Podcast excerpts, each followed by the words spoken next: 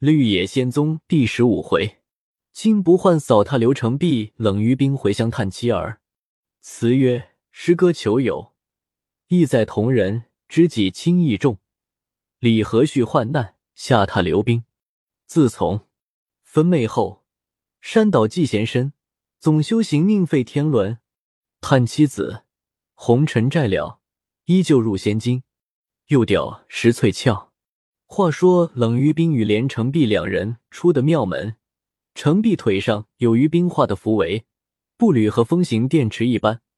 那里用十天半月，只走了三天，便到积泽县，向赵家堡逢人询问金不换。有人说道：“他在堡东五里外，有一赵家界儿，不过数十人居住，一问便知。”两人又寻至赵家界，问明住处。先着程璧去相见，到达来意，于兵在百十步外等候回音。好半晌，程璧和一人走来，但见面皮黑而瘦，身材小而秀，鼻孔尖而露，耳轮大而厚，两眉短而直，双眼圆而溜，口唇红而肉，牙齿疏而透，手脚轻而皱，气色仁而瘦。于兵看罢。也不好迎了上去，只听得那人问程璧道：“此位就是冷先生吗？”程璧道：“正是。”那人跑至于冰面前，深深一揖，于冰急忙还礼。那人道：“在下就是金不换，适才家表兄说先生救难扶危，有通天彻地的手段，京城下顾，刀光底了不得。”于冰道。令表兄盛称老兄正直光明，地方敢设远头刺。说罢，三人同行到门前，相让而入。于斌看去，见正面上房三间，东下房一间，周围俱是土墙，院子倒还扩大，只是房子甚少。院内也种着些花草，已开得七零八落。金不换让于斌到正面房中叩拜就坐。于斌再一看。见炕上只有一领席子，四角皆残破，一副旧被褥，一张小炕桌，地下也有一张坏了腿的条桌，靠墙处用木棍支架着，还有一顶旧大柜，一条板凳，一把木椅，还有几件盘碗盆罐之类。不换道，先生是高人，到我这小人家，连个可坐处也没有，大失敬意。于冰道，朴素足见清雅。少客，走入一个穿红袄的后生，两手拿着两碗茶入来。不换先让于冰。于冰道：“弟不吃烟火食水，已数年了。”程璧道：“我替代劳吧。”说罢，与不换分用。于冰道：“日前令表兄说，尊翁令堂已病故，嫂夫人前妻代为请候。”不换道：“见内去年夏间亡过了。”程璧又将于冰始末，并自己尸体详细说了一遍。不换资嗟叹息，惊服不已。于冰道：“闻老兄开设当铺，此地居住似离城太远些。”不换道：“我昨年就辞了生意，在此和人伙种着几亩田，苟延日月。”说着，从地柜中取出二百钱，走出去，向穿红仙后生说话：“妇人来陪坐。”好一会，拿入两小碗肉，两大碗豆腐，一盘子煮鸡蛋，一壶酒，二十几个馒头，一盆子米饭。不换笑向于冰道：“家表兄是至亲，我也不怕他笑话，只是戴先生不堪的了不得，请将就些罢。”程璧接说道：“我这位哥哥绝人间饮食，一路同来，连口水也没见吃过。我近日又吃了长斋。”这两碗肉你用，豆腐我吃。不换见于冰一物不食，心甚不安。陪程璧吃毕饭，于冰向程璧道：“借住一二年话，你可向令表兄说过吗？”程璧道：“说过了。”金不换道：“地家贫苦，无好食物待家表兄，小米饭还管得起。这说到住之一字，恨不同住一百年才好。”晚间不换又借了两副布被褥，与程璧半宿西正房，于斌在东正房打坐。次早，不换买了许多梨、枣、苹果等类，贡献于斌。于斌连住了五天，日日如此，也止他不得。于斌见不换虽是个小户人家余地，颇知进贤道理，一见面看得有些拘谨，住下来却倒是个好说笑、极其活动的人。将程璧劫牢，反欲杀官兵话，细说他听了，毫无悚惧。讲到刘成璧久住，又无半点难色，且有欢喜乐流的意思，看来是个有点胆气、有点担当的人。亦且待程璧甚厚，心上方放开了七八分。至等七日早间，向程璧不唤道：“此地离城安较近，我去家中探望一回。”明日早饭后即来，不换道，这是极该去的。于兵辞了出来，不换同城，必送至门外。于兵于僻静处窝一把土，往空一撤，借土遁，请客至长安。入西门后，即用袍胄遮了面孔，走到自己门前，见金字牌上写着“汉苑先生”四字。旁边是成安县知县某为中士举人冷逢春丽，看罢，笑道：“元儿也中了举，真是可喜。”一步步走入大门，只见大张从里面走出来，长得满脸胡须，看见于冰，吃一大惊，忙问道：“你是谁？”于冰道：“你是自幼伺候小厮，连我也认不得了。”大张喝呀了一声，翻身就往里跑。一路大叫大喊入去，说：“当年走的老主人回来了。”先是柳国斌跑来，见于冰如从天际掉下，连忙扒倒在地下叩头，眼中滴下泪来。于冰见他须发通白，问道：“你是柳国斌吗？”国斌道：“小的是。”随即袁相公同大小家人都没命的跑来，袁相公跪倒在膝前，眼泪直流。大小家人俱跪在后面。于斌见他儿子也有二十七八岁，不胜惊喜之感。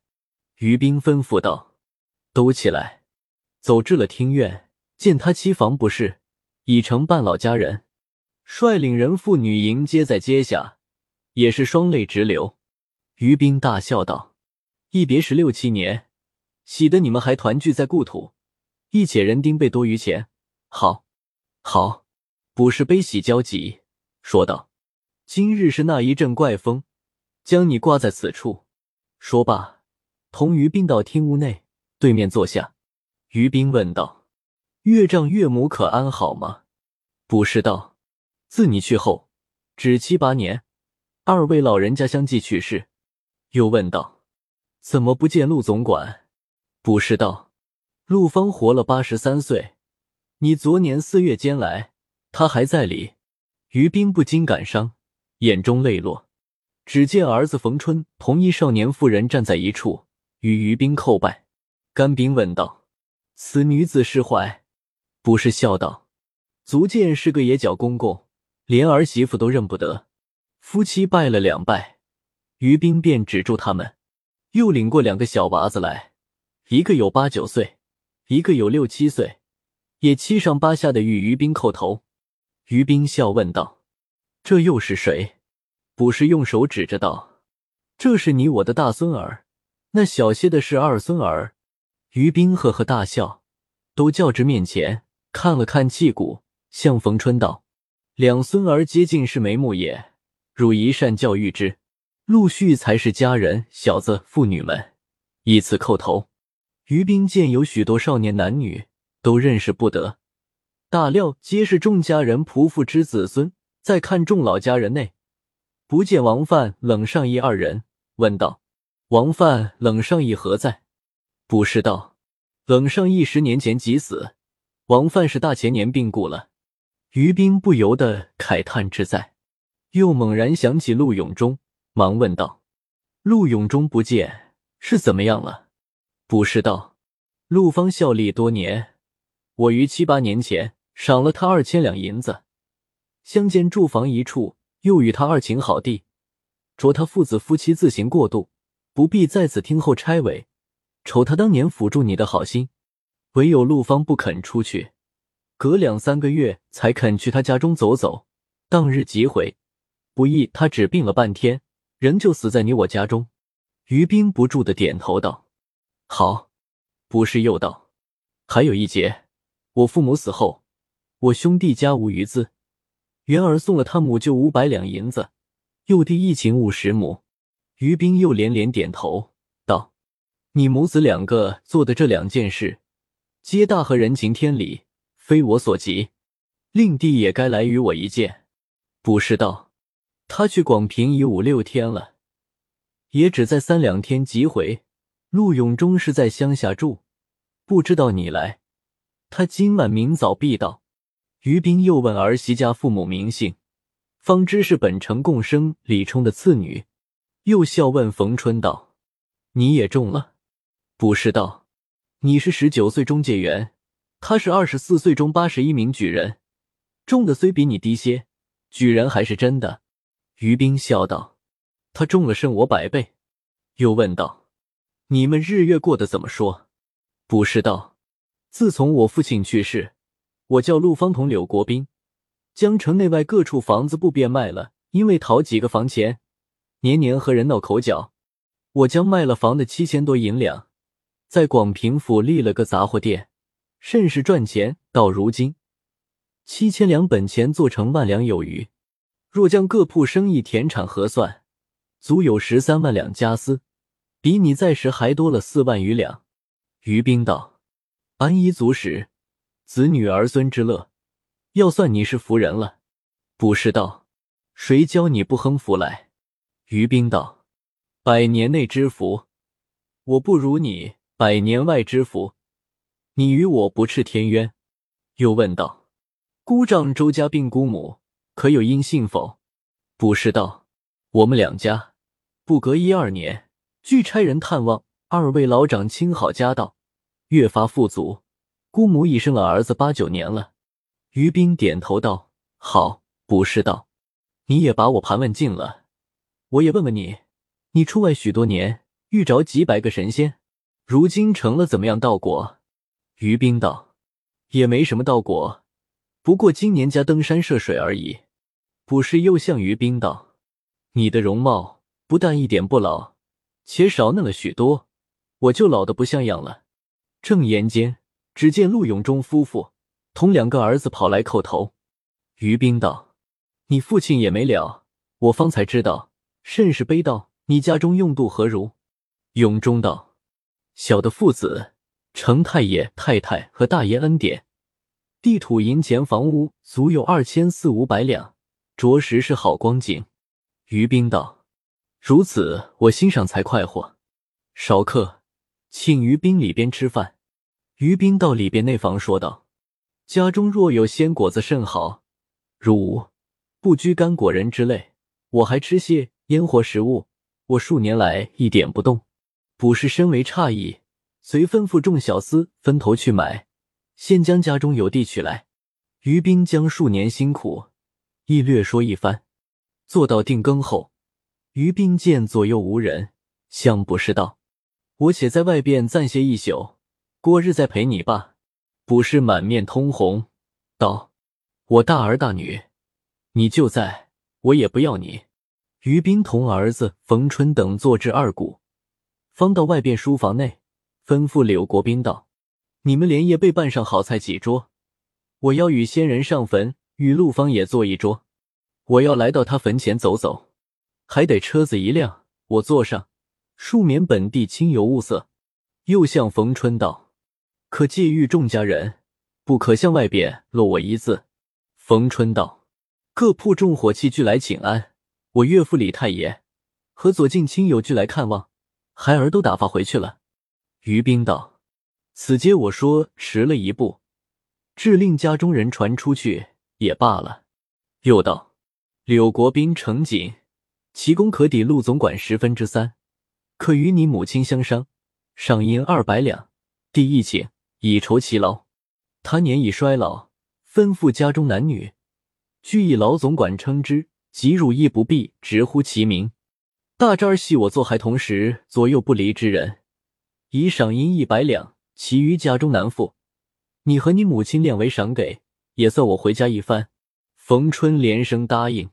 小厮们抱来七八件云锦入备，于冰立命拿回。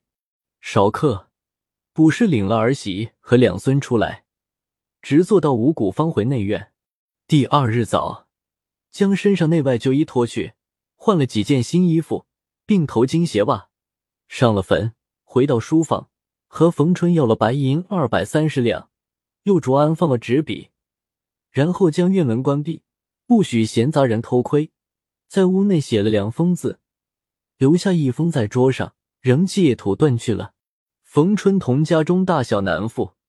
在厅上等候，知午间不见开门，卜氏着将书房门取下，一齐入来。那里有个余兵，只见桌上有一篇字儿，上写道：“别时有七年，时与尔等一面，骨肉亦太疏阔矣。”某山行野宿，屡经怪异，及人事不堪之苦，方获火龙真人垂怜，授以杀生乃生奉爵，将来仙道可望有成。吾儿借祖公宗德，侥幸一弟，此皆家门意外之荣，永宜承敬世母，仁慈御下，保守天和。